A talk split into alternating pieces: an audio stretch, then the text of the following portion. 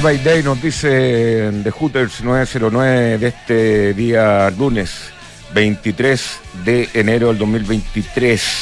Te saluda Cristian Camus, aquí acompañado con el señor director Juan Pablo Arraín. Muy buenos días, bienvenido a Información Privilegiada. Muy buenos días, doctor. ¿Cómo estamos? Le cuento que usted sabe, porque se lo escribí en el chat temprano, hoy día pasó un susto muy curioso. Eh, sí, pues. Sí, Venía- en Yayay.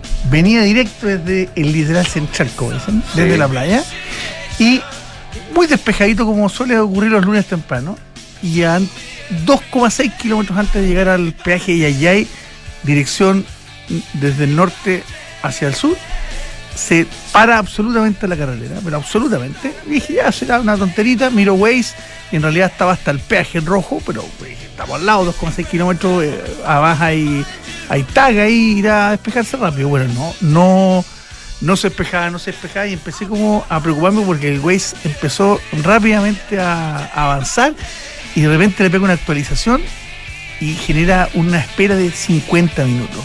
Casi me morí porque dije, no llego al programa. No llegó el programa, así que mandé rápido. Claro, acá no, eh, no es llegar a una reunión tarde, llegar No, a un po. programa que tiene un horario y uno cual. está fregado, que es lo que... Entonces avisé y dije, bueno, voy a te- parece que voy a tener que salir por teléfono. Bueno, el punto es que a los pocos minutos, a los pocos minutos empezó a fluir un poquito y de repente empezó a fluir rápido.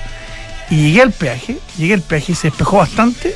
Y en el peaje habían unos 5 o 6 4x4 y mucho PDI y, y- y mucha gente detenida.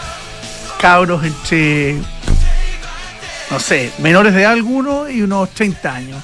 No sé lo que eran, me imagino. Bueno, pronto los veremos en las noticias. impresionante, pero impresionante, todos ahí bien esposados, llenos autos de la PDI, estaba la escoba en el, en el, en el peaje, pero eso, y bueno, y finalmente se Llegó. fluyó, fluyó, fluyó, fluyó, y los 50 minutos se transformaron al final, de verdad, de verdad, en, en 15 minutos de espera y logré llegar. Pero seguro que alguien que me está escuchando y que, que venía en el eh, en ese mismo, en ese mismo, en la misma ruta, a la misma hora, y no se dieron cuenta porque esto, porque los el operativo de la PDI estaba pegado hacia la derecha del peaje, los que se fueron más hacia el centro, hacia la izquierda, no se dieron ¿Y cuenta. tenían pinta malandra los, los que estaban ahí o no? Pucha, se veía bien complicada la cosa, te diría. ¿eh? Se veían bien muchas joyas, que ese es como un indicador de mucha cadena, mucha. Bueno, hace poco mataron a un inspector de la PDI, ¿o ¿no? Sí, pues, efectivamente.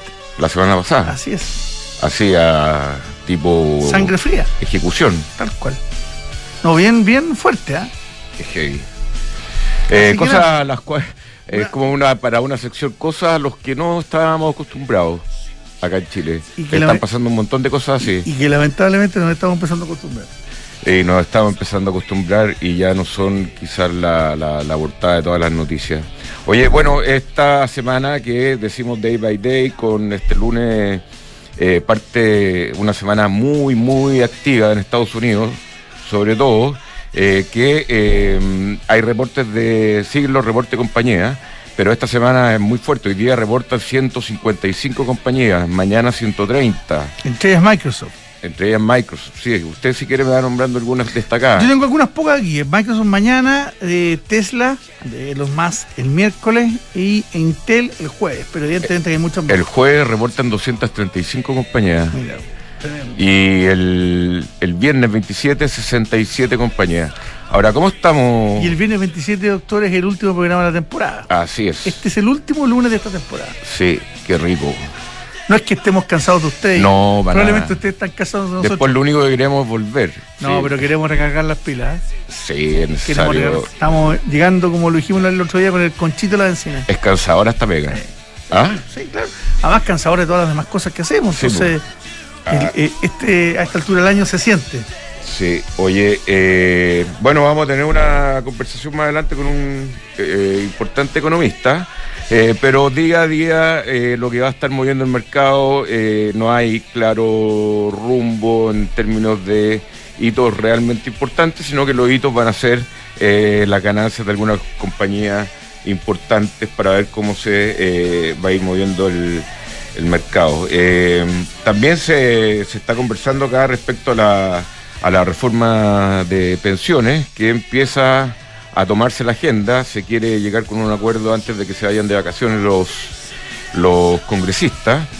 Y eh, bueno, el, el, proyecto en sí aún está por verse cuál va a ser el rol de las de la AFP. Yo he estado haciendo distintos trámites, señor director, en términos de, de la AFP y me cuesta creer que este ente eh, de, de, administrado por el Estado vaya a tener el servicio que tiene una AFP.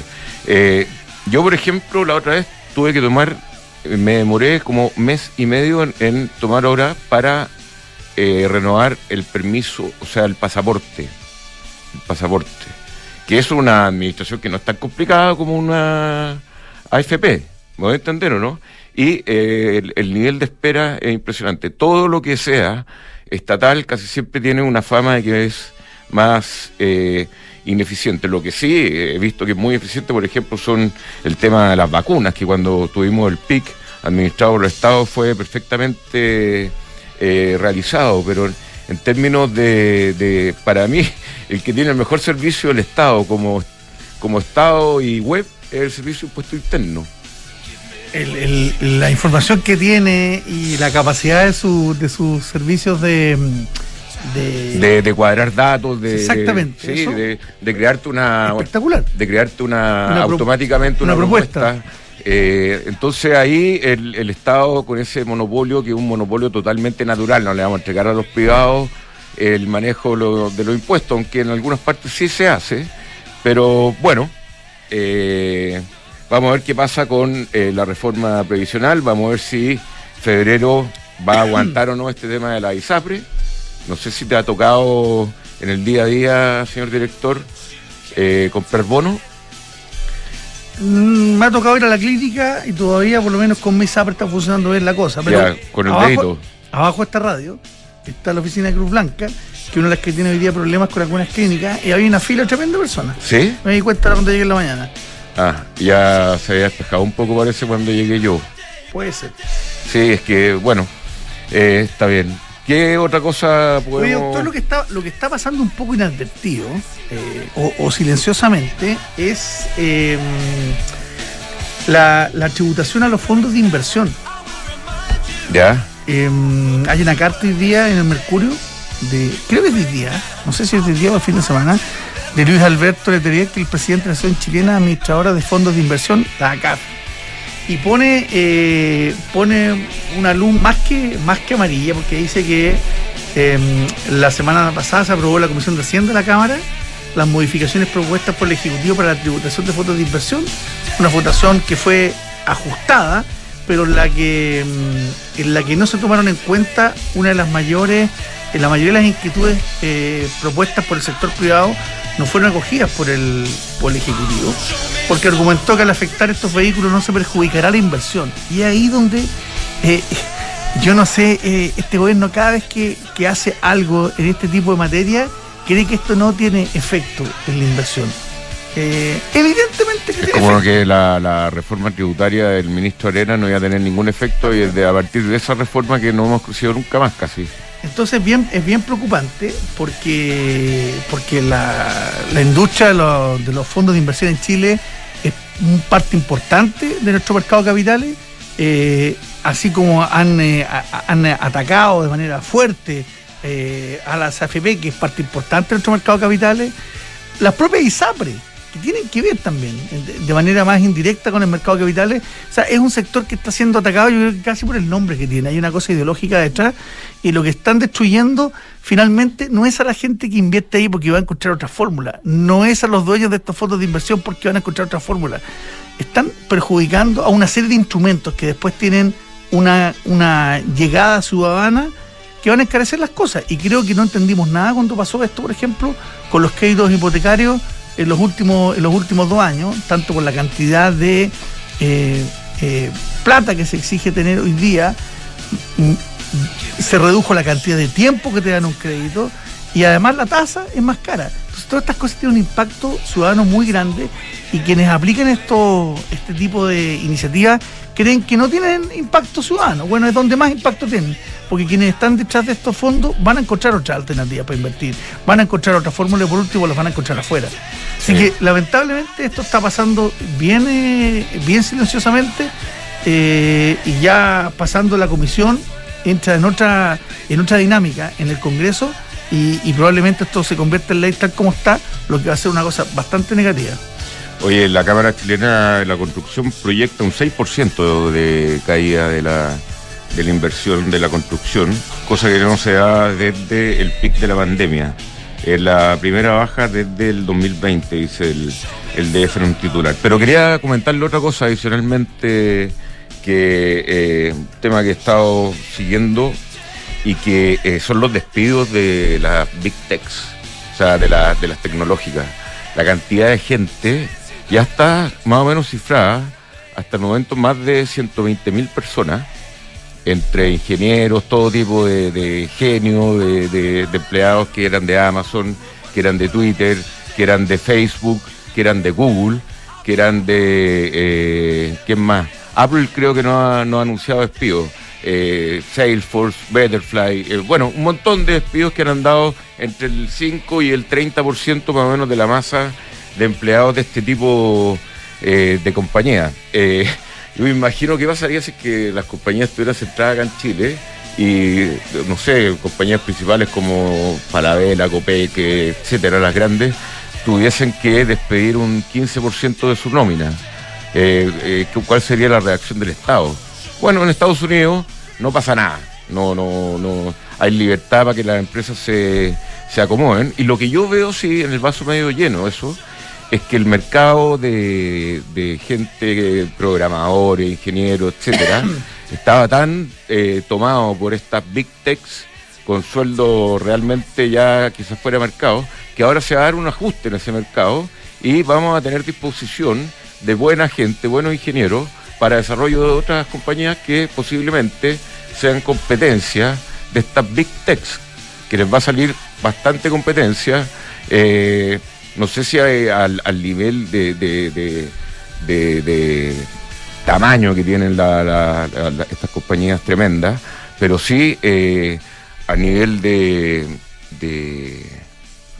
Se me fue la idea fue la idea que le iba a decir. No, pues lo que te puedo decir es que, es que finalmente en estas cosas también siempre hay un poquito de burbuja y esto no sé si es burbuja como la que como la que conocimos eh, eh, anteriormente en, otros por ejemplo las .com hace hace 20 años pero evidentemente que aquí hay una, una explosión que quizá el mercado no, no puede aguantar. Ahora hay una crisis también internacional hay una recesión hay una serie de componentes extras eh, pero que evidentemente la tienen que sentir entidades, instituciones nuevas como esta que están en un proceso además de crecer, crecer, crecer y donde los ingresos todavía eh, no están en, o, muchas de ellas no, no forman parte de las primeras...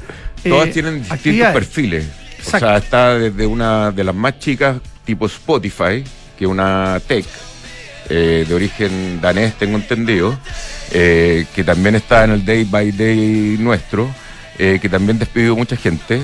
Y bueno, yo creo también que es una etapa en que, y acá viendo el vaso medio mal, malvado, que le sacan el jugo a esta gente y cuando ven ya que el rendimiento marginal de su ingeniería, de lo que pueden aportar en términos de, negocio para estas compañías grandes, ya fue, ya lo, lo, exprimieron y vamos ajustándonos y vámonos haciendo quizás estamos innovando mucho más allá de lo necesario del mercado, como lo que le pasa a Meta.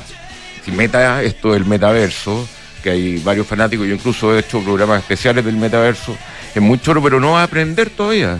Es como cuando en el 2010 esperábamos que en 2025 por lo, eh, iban a hacer todos los autos eléctricos, o en 1950, en 1960 esperábamos que el año 2000 íbamos a estar viajando a Marte diariamente o, volando como, como el, eh, volver al futuro. La tecnología existe, pero otra cosa es que sea comercialmente aplicable. El, timing, el, timing en, la actividad empresarial es muy, muy importante.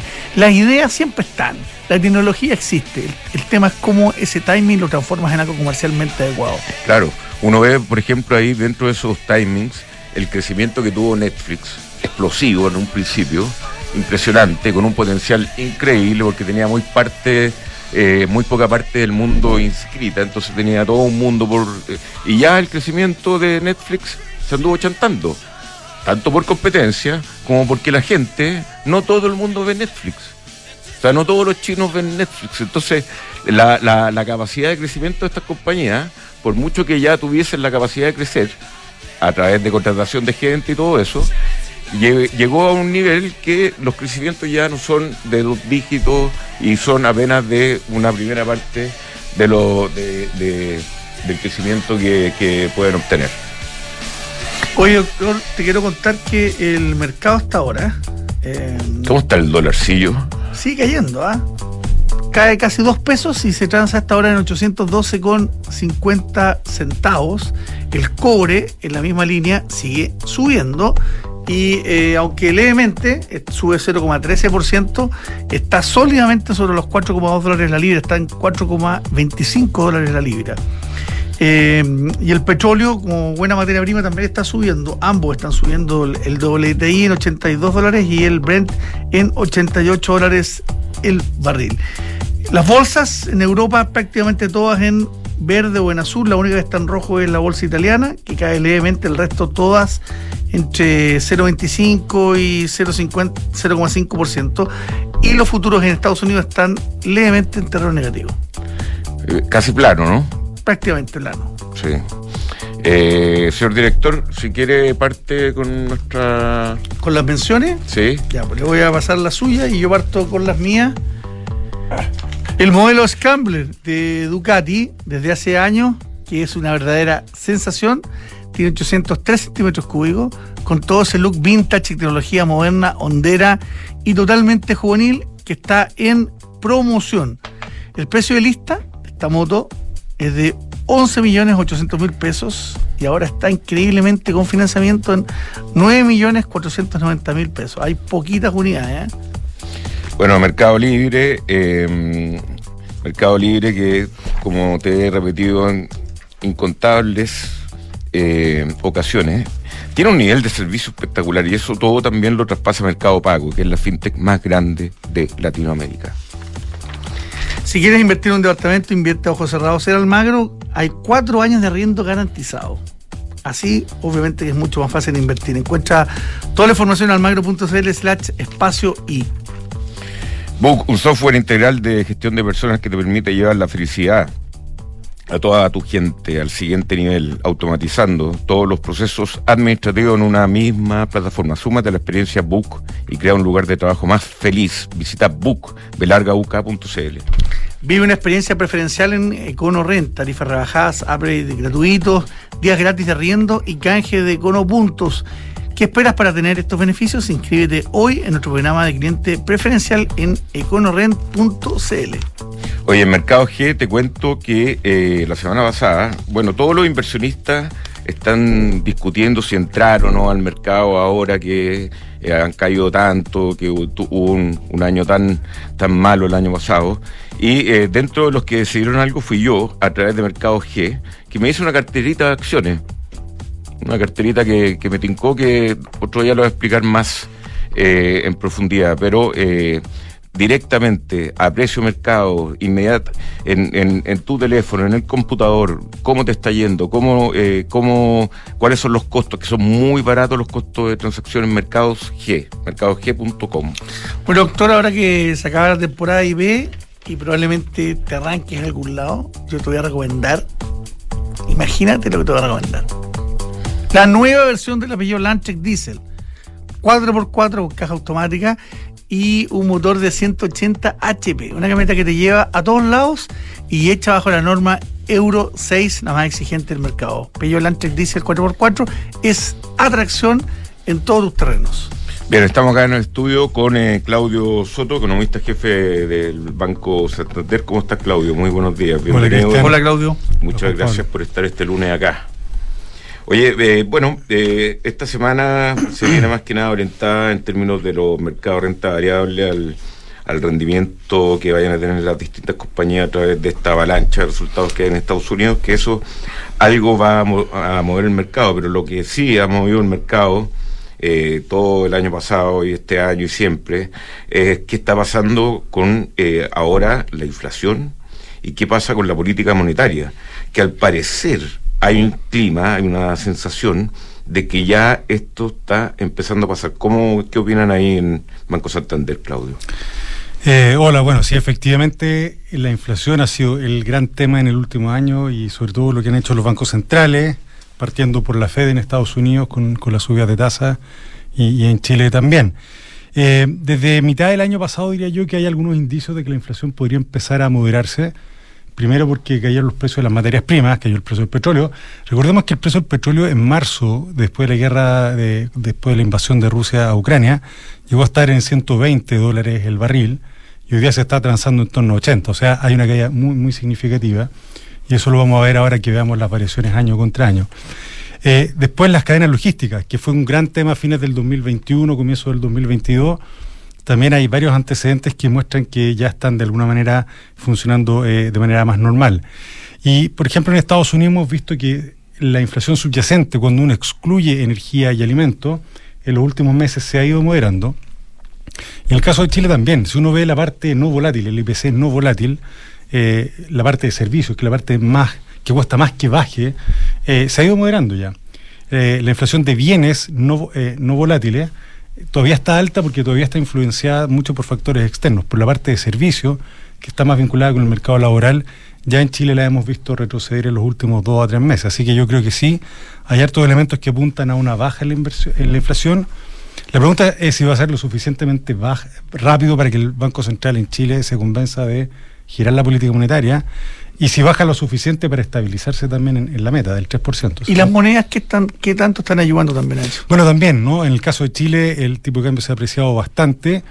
Eh, en rigor el Banco Central no descansa tanto en la ayuda que puede generar el tipo de cambio para la inflación, porque sabemos que es volátil y en algún momento esto se puede revertir.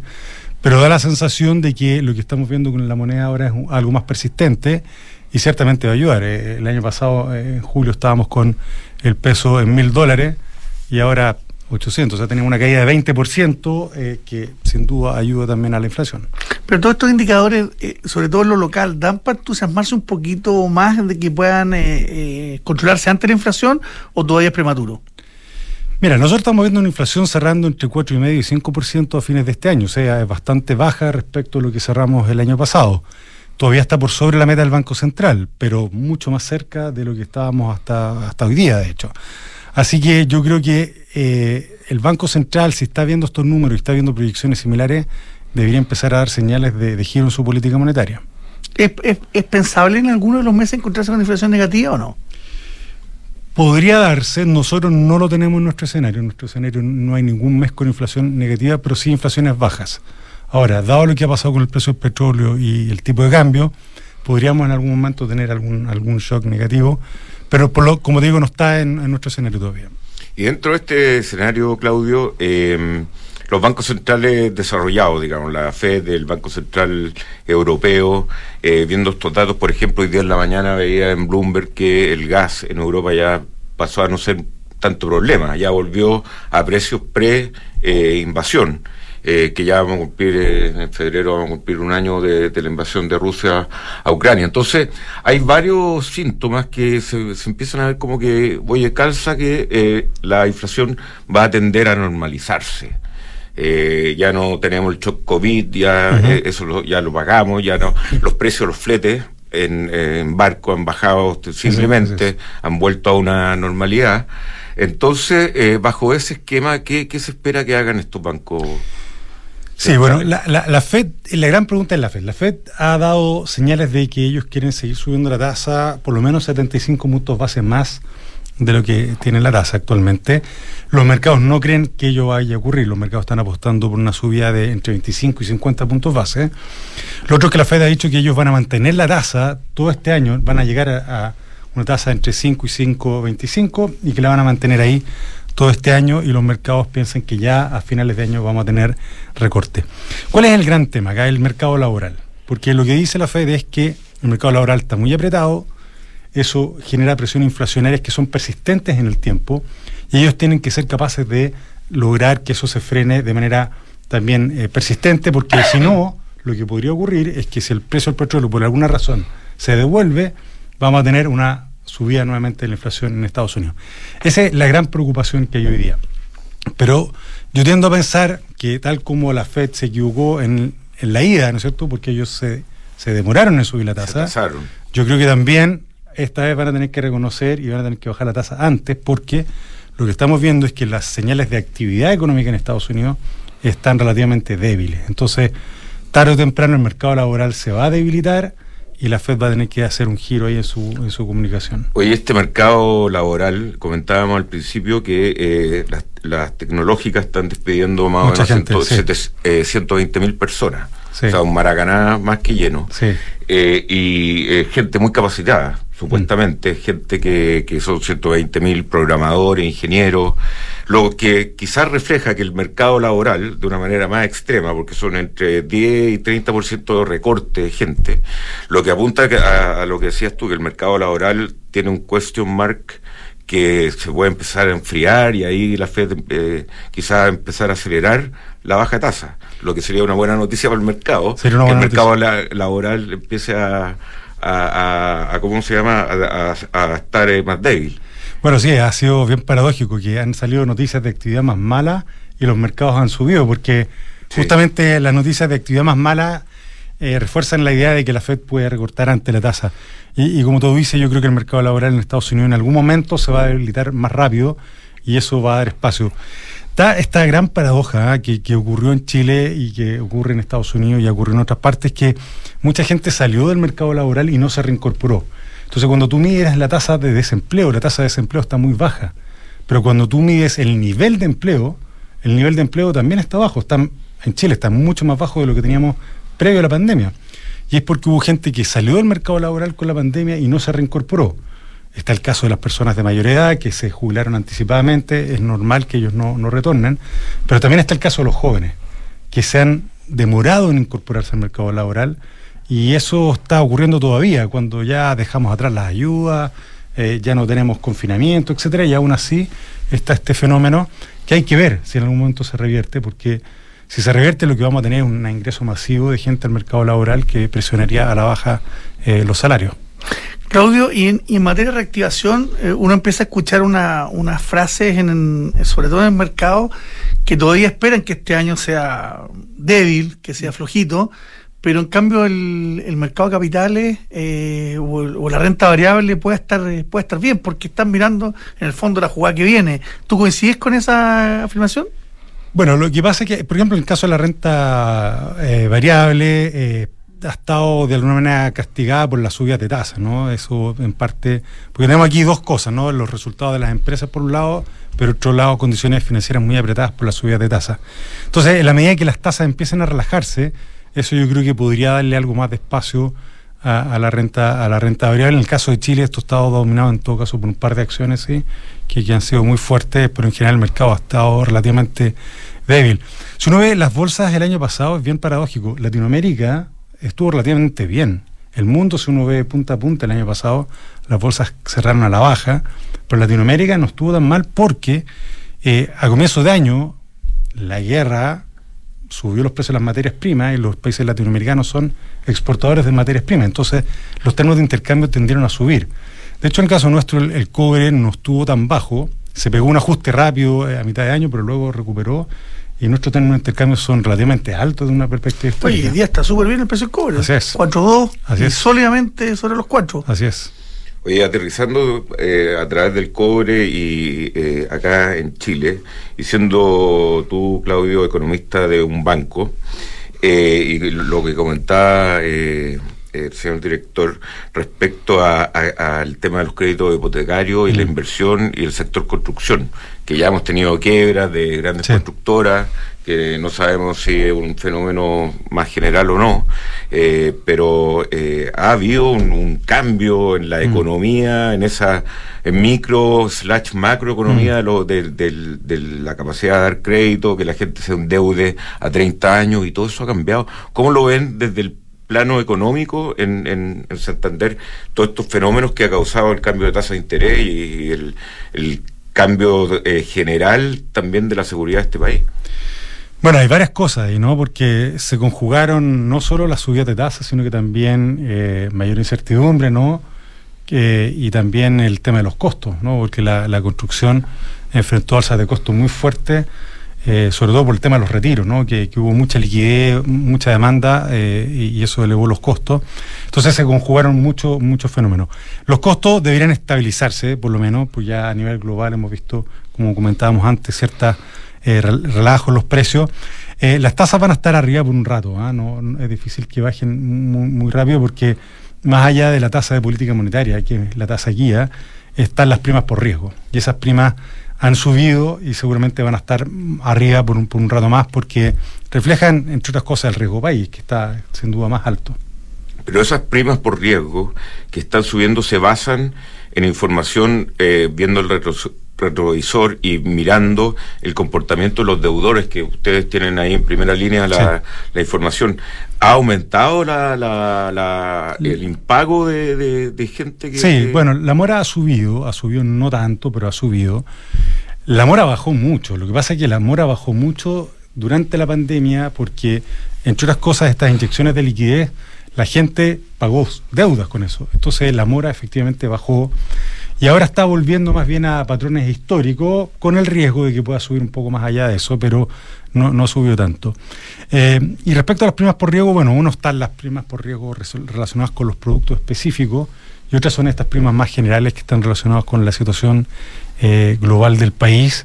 Y ahí sí déjame destacar algo, que, bueno, salió un informe del Fondo Monetario el fin de semana, el artículo 4, que, que destacan en general el manejo macroeconómico por un lado la subida de tasas que fue rápida y fue a tiempo en el caso del Banco Central, pero también la política fiscal ¿ah? fue, fue bien responsable el año pasado, yo creo que eso es algo que hay que destacar, porque yo tenía mis dudas si el gobierno iba a ser capaz de mantener el recorte de gastos tan fuerte el año pasado y, lo logró. Eh, tuvo una caída de 25% del gasto año contra año, eso es bien notable. Probablemente la deuda va a bajar del 2021 al 2022, la deuda pública va a bajar eh, bueno, y ahora... ¿Con un déficit de qué nivel? Eh, no hubo déficit el año pasado, hubo un superávit no, fiscal. Está bien, pero el, acumulado o el ¿cómo, va a quedar? El estructural fue marginalmente negativo. El, headline. Lo que pasa es que hay un, hay un tema que, que, el Consejo Fiscal lo ha estado discutiendo. El año pasado parte de la recaudación extraordinaria que hubo es por el litio. Eh, y el litio. Tremendo el cheque que llegó. Exactamente. Y el ah. litio en la regla fiscal no se considera como ingreso transitorio. O sea, se considera como ingreso eh, estructural prácticamente, porque no hay una corrección por eso, a pesar de que sabemos que es volátil, pero como no está considerado en la regla, eh, se considera como parte de los ingresos estructurales. Entonces, lo que puede pasar es que veamos una mejora en los ingresos estructurales el próximo el año pasado, que se corrija a la baja este año si es que cae el precio del litio.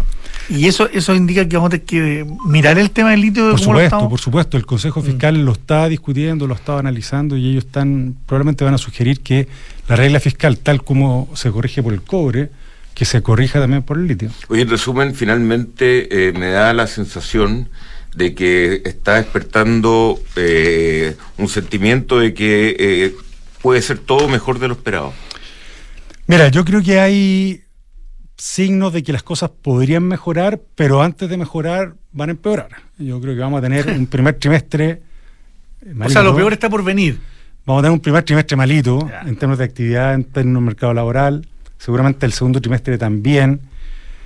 Eh, políticamente esto puede complicar las cosas porque va a haber presiones fuertes para que el gobierno se haga cargo de esto con políticas expansivas.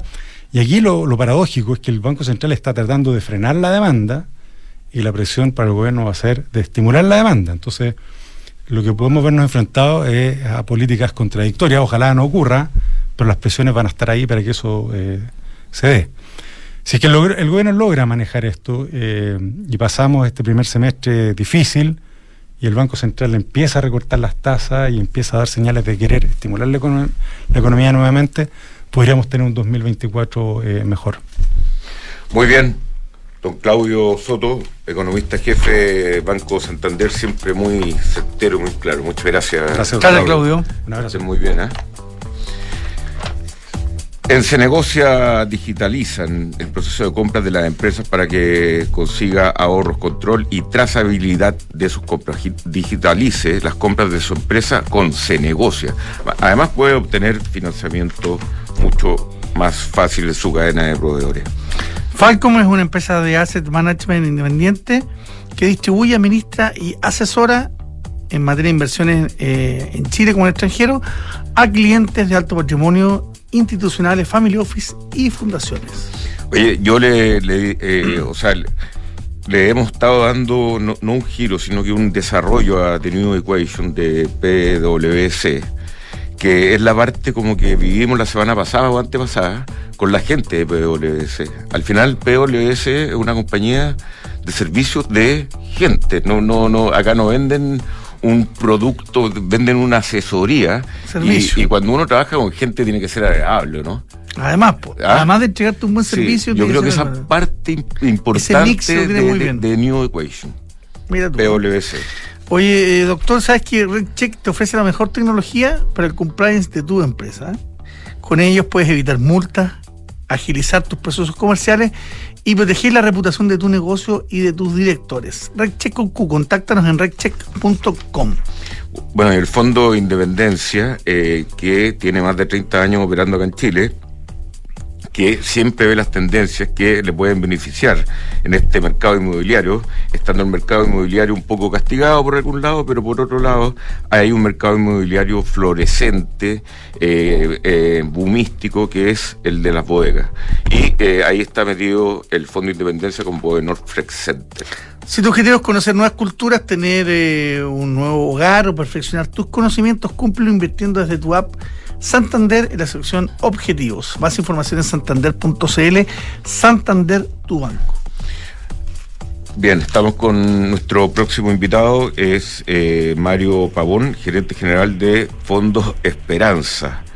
Eh, que recibieron fondos de eh, el Banco Interamericano de Desarrollo eh, por 10 millones de dólares y vamos a ver cómo opera este fondo Esperanza, que bueno, la esperanza con 10 millones de dólares puede ser bastante... Aumenta la esperanza. Sí, bastante relevante. Entonces, Mario, cuéntanos un poco de, esto, por favor.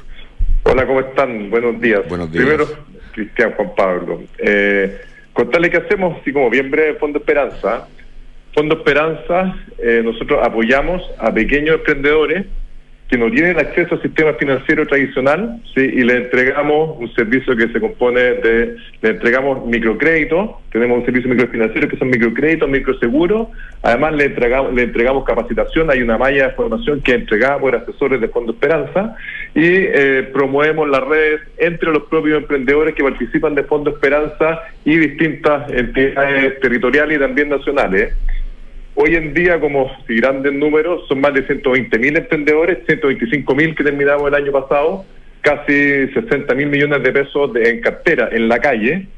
Eh, en el, año pasado también desembolsamos, prestamos en los territorios como 215 mil millones, con un retorno de lo que prestamos del 99,6%. Eso es un poco la, y eso es como a grandes rasgos lo que hacemos, como lo que es Fondo Esperanza. Nosotros eh, nace hace 20 años como una fundación del Hogar de Cristo y en 2011 ingresa a la propiedad la Fundación Microfinanzas BBVA, que es una fundación del banco que está en España, así que, que tiene participación en distintas entidades en Latinoamérica y hoy en día Fondo Esperanza es un 51% Fundación Microfinanzas y un 49% Hogar de Cristo. Eso como muy muy a grandes rasgos lo que hacemos y para, bueno, para prestar plata necesitamos plata. ¿sí? Y ahí, desde ahí este financiamiento que recibimos a fines del año pasado del BID, que se suma a una cartera importante de financiamiento que tenemos que tenemos la, la organización hoy en día. O sea, tuvimos efectos de comercio el año que nos prestó el Banco Mundial, también por 10 millones de dólares, vencieron el año el año a fines del año pasado. Tenemos créditos importantes con Corfo, con muchos bancos, prácticamente todos los bancos nacionales, otros entes internacionales.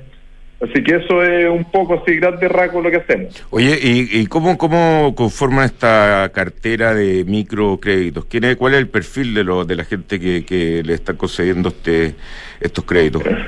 son pequeños que son promedio, monto promedio 550, 600 mil pesos, desde 70 mil. Ese es un poco el, el rango y son principalmente mujeres ¿sí? emprendedoras, la gran mayoría de ellas jefas, jefas de hogar, eh, que tienen que muchas, o sea, voy a hacer como una generalización, no siempre, pero que muchas veces tienen, o sea, el mercado tradicional formal no pueden emplearse en el mercado tradicional porque tienen múltiples roles que cumplir, que cumplir, pues cuidado de hijos, cuidado de maridos, de, adultos mayores, y no pueden emplearse 12 horas diarias. Y desde ahí emprenden en los tiempos libres que tienen. ¿sí? Son, no sé, almacenes, peluquerías de, eh, peluquerías de barrio, eh, pequeños artesanos, y lo, y lo hacemos a través, no sé si conocen de una metodología, la metodología que se llama bancos comunales, eh, que es el más, la más conocida es de Maharal Yunus, que es un economista de Bangladesh, que fue premio Nobel de la, de la Paz, que son, nosotros lo que hacemos es formar grupos, así que llamamos estos bancos comunales que son grupos en promedio de 20 emprendedores, donde se le presta individualmente a cada uno de ellos, pero se coavalan en el compromiso de pago. ¿Eso qué quiere decir? Que si uno de los emprendedores no puede pagar, el resto del grupo se hace cargo. en situaciones de vulnerabilidad, una de las principales razones por las cuales el sistema tradicional no llega tiene relación porque no hay avales. ¿sí? ¿Contra qué avalos de préstamo? Además, cuando existe poca información de, la persona y del emprendimiento para poder prestarle. Y acá lo que, lo, que hacen al reunirse 20 personas es avalarse en ese, es avalarse en ese compromiso pago. Es decir, si usted no puede pagar porque tuvo algún problema, yo voy a estar ahí para poder apoyarle. Y eso es, ese es un poco el modelo bien a grandes rasgos, eh, es bastante más profundo uno entra al detalle. Oye, Mario, ¿ustedes ven un, un salto, por ejemplo, a una persona que le prestan una, una cantidad que está en ese rango, entre los 70 mil y los 550 mil pesos, eh, al, a la, una vez que lo logra devolver y una vez que crece, ¿ustedes ven un, un salto en, en, lo que están haciendo o, o les cuesta mucho salir de, de ese de ese, de ese pequeñito mercado? Mira, a ser como dos. O sea, uno, el monto máximo nosotros entregamos hasta un millón tres, promedio son 550 ah, y, un poco más, y, pueden llegar incluso con ciertas metodologías, en casos excepcionales, como hasta los 2 millones de pesos. Sí, crédito a 4,5 meses plazo, 5 meses. Ese es un poco el rango de los, de los microcréditos. Y nosotros nosotros medimos el impacto del servicio. Si tenemos, de hecho, trabajamos harto con Harvard y también a través de la Fundación Microfinanzas trabajamos con Oxford para poder eh, medir el impacto del servicio de Fondo Esperanza. Y, por ejemplo, después de un año y medio de Fondo Esperanza, las ventas crecen cerca de un 50% en promedio. ¿sí? Los activos también, el, el, nivel de activos que tiene cerca de un 70%. Las redes también, también aumentan. Pero todavía hay una brecha y cuando quieren ir al sistema financiero tradicional, hay una, una brecha muy grande todavía para poder acceder, o sea, como algunos datos, o sea, Banco Estado Microempresas que hace una labor extraordinaria ¿sí? para apoyar a pequeños emprendedores. Si bien voy a hablar de promedio, no siempre los, promedios engañan, pero sí a veces para hacerse una idea, más o menos el saldo promedio de, sus créditos como de 5 millones de pesos. ¿sí? El de Fondo Esperanza, el saldo promedio de la cartera, son de cartera está como 350, 400 mil pesos. Esa es la diferencia que hay ¿sí? con, la, con quien desde el sistema financiero tradicional llega a los emprendedores más vulnerables. No quiere decir que no, no atienden a este segmento, por supuesto que lo atienden, pero como fuerza no está este segmento.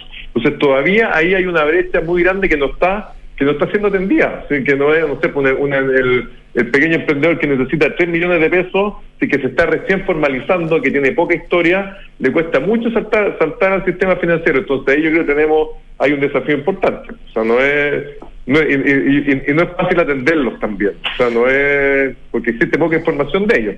Sí, muy bien, eh, Mario Pavón, eh, gerente general de Fondo Esperanza. Muchas gracias. ¿Eres algo de Gonzalo Pavón o no? Sí, hermano. son, iguales, pues tiene, tiene más pelo Mario. Sí, sí. Ya, que te vaya bien. muchas gracias, chao. Muy bien, chao. Eh, nosotros vamos y volvemos. Cotiza y licita las compras de tu empresa con Cenegocia. En Cenegocia digitalizamos el proceso de cotizaciones y licitaciones para que las compras de tu empresa sean rápidas, consigas ahorros y tengas total trazabilidad. Con más de 20.000 proveedores conectados en línea, en Cenegocia consigues mejores precios, más ofertas y nuevos proveedores para tus compras empresariales. Ya lo sabes, cotiza y licita en Cenegocia. Visítanos en cenegocia.com. Desde hoy, contratar una cuenta corriente en dólares es tan fácil que lo puedes hacer en solo tres clics Si eres cliente Santander, contrátala 100% digital. Una cuenta con la que podrás comenzar a guardar tus dólares para transferir al extranjero, recibir transferencias en dólares, comprar y vender dólares online e invertir en mercados internacionales y mucho más. Conoce más y contrátala en www.santander.cl. Santander, tu banco. Infórmese sobre la garantía estatal de sus depósitos en su banco o en www.cmfchile.cl. De ahora en adelante, podrás pagar en restaurantes con un código QR sin tocar dinero ni máquinas, comprarte tus libros de estudio con descuentos, cargar tu celular sin salir de casa, aceptar todas las tarjetas en tu negocio o cobrar con un link de pago. Por eso y muchísimo más, de ahora en adelante Mercado Pago, la fintech más grande de Latinoamérica. ¿Tu empresa está obligada a reportar a la UAF? ¿Ha sido fiscalizada? RegCheck es la mejor solución para cumplir con la regulación WAF, proteger la reputación de tu negocio y directores, agilizar procesos comerciales y cumplir con las mejores prácticas ESG. Fácil de implementar, 100% digital y en la nube.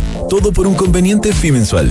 Fintechs, inmobiliarias, factorings, AGFs y más de 150 clientes en Latinoamérica confían en nosotros. RegCheck con Q por un ecosistema de negocios más transparente y sostenible. RegCheck.com. Cada viaje necesita un equipaje. Cada equipaje, una aventura. Cada aventura necesita un terreno. Y en cada terreno necesita solo una cosa. La nueva versión de Peugeot Landtrek Diesel 4x4. Con tracción y rendimiento para ir donde quieras. Con caja automática, motor de 180 HP y hecha bajo la norma Euro 6. La nueva versión de Peugeot Landtrek Diesel, automática y 4x4. Esa tracción en todos tus terrenos. Conoce más en peugeot.cl. Mercados G es un broker chileno que lleva más de 11 años entregando a sus clientes acceso a los mercados financieros globales, con la posibilidad de ganar con el alza o la baja en el precio de una acción, el dólar o el índice bursátil que prefieran. Este verano regístrate y opera desde tu teléfono, en el lugar donde estés. No te pierdas ninguna oportunidad. Aprovecha el bono de un 10% extra al crear tu cuenta y comienza a invertir hoy. Los CFD no constituyen valores de oferta pública. Infórmese respecto a los riesgos del apalancamiento. ¿Cuándo eres más feliz en el trabajo? ¿Cuando solo se te exige o cuando se reconoce y potencia tu talento? ¿Calentando el asiento para cumplir o cuando te evalúan según tus resultados? ¿Cuándo eres más feliz? ¿Cuando te valoran como un recurso o como una persona? En Book nos centramos en las personas. Por eso queremos cambiar la forma en que tu empresa las gestiona y mejora la vida de tus colaboradores. Cámbiate a Book y crea un lugar de trabajo más feliz. Book. Gestión de personas. BUK.cl antes de invertir en un departamento sabía que quería tener una propiedad para el futuro, pero no sabía con qué inmobiliaria. Quería una que fuera responsable, con experiencia y que ofreciera un buen servicio pre y postventa. Por eso cuando conocí al Magro y supe que tenía 45 años de trayectoria, me aseguré en elegir un departamento con excelentes terminaciones, que fuese de calidad y que me permitiera tener una alta demanda de arrendatarios. No tuve ni un pero e invertí a ojos cerrados. ¿Quieres saber cómo lo hice? Entra a almagro.cl slash espacio Almagro en Falcom Asset Management somos expertos en inversiones. Nuestro compromiso es dar seguridad a nuestros clientes que los ayudaremos a alcanzar sus objetivos financieros de largo plazo. Falcom Asset Management es liderado por sus socios, quienes con su experiencia permiten asegurar la continuidad de la filosofía de la compañía, la calidad de los procesos y el servicio a los clientes. En Falcom Asset Management construimos relaciones duraderas con nuestros clientes, basadas en excelencia, servicio y confianza. ¿Has escuchado la frase que dice, la confianza es la nueva divisa de los negocios? En PwC creemos en esa premisa, pues estamos convencidos que, al administrar una organización con la confianza en el centro, estás garantizando su éxito a largo plazo. En PwC reunimos el mejor talento multidisciplinario con tecnología de última generación. Conoce más en pwc.cl. Bien, estamos de vuelta, eh, siendo las 9.58, estamos con Cristian Araya de Sartor Finance Group. ¿Cómo estamos, Cristian? Hola, ¿qué tal? ¿Cómo están ustedes? Muy buen día. ¿Qué tal? ¿Cómo estamos partiendo esta semana, querido Cristian? Tocayo. A ver, mira, yo creo que es una semana súper importante, básicamente por, em, por eh, la decisión del Banco Central acá en Chile. Este jueves vamos a tener decisión del Central, donde no se espera que haga ningún tipo de movimiento y pero también tenemos eh, eh, revisiones a las estimaciones de crecimiento en Estados Unidos y también tenemos un indicador que es súper seguido por Estados Unidos que es el, la inflación asociada al consumo. Son dos números que parecen eh, poco relevantes pero son tremendamente importantes para el mercado. Por el minuto yo te diría que en Chile la figura eh, se, se plantea positiva, eh, es muy temprano todavía, hay muy poco volumen transado, pero está subiendo en torno a un 0,22%. El tipo de cambio está cayendo a niveles de 812, ah, con un cobre eh, encumbrándose a niveles de 4,3 dólares la libra. ¿Ve esta semana, Cristian? ¿Ve esta semana el dólar acercándose a los 800, no? Mira, si uno sigue algún... Eh, yo personalmente sigo mucho eh, el CDS de Chile el día de año o, o el seguro por no pago la deuda soberana cuando yo veo un poquito eh, una la sensibilidad entre ese índice y el tipo de cambio, hoy día uno podría pensar que el tipo de cambio debería estacionarse en la zona de 805 puntos, 805 pesos, perdón. Por ahí deberíamos ver algún tipo de repunte o algún tipo de rebote. Va a depender un poquito de la posición que tenga el extranjero respecto al eh, peso chileno, pero a nivel a este nivel de precio yo diría que em, deberían empezar a tener una posición quizás un poquito más eh, de estabilidad en estos niveles y ver algún tipo de repunte que lo lleve quizás eh, a una zona más cercana a 820 pesos. Ok, eh, don Cristian Araya, muchas gracias. a usted, pues. Buena semana. Muy buena semana. Igual, cuídense mucho. Adiós. Sí, oye, lo que encuentro más increíble eh, de la partida de semana es que Lula y Fernández están conversando para tener una moneda, una moneda común en Argentina y Brasil. Pero hay una moneda común con Argentina, ¿no? Cuando lo leí casi me morí. Ah, pero lo encontré. O soy es muy tonto lo que te estoy diciendo. ¿Qué cosa? ¿De hacer una moneda? Lo último que haría en el mundo. Lo último. Quizás en el corto plazo les dé un respiro a los argentinos. Con todo pero cariño, nada más. con todo cariño a los brasileños y los, eh, y los argentinos. No pero no haría una moneda no- con ellos. No sean giles. Ya, muy buenos días.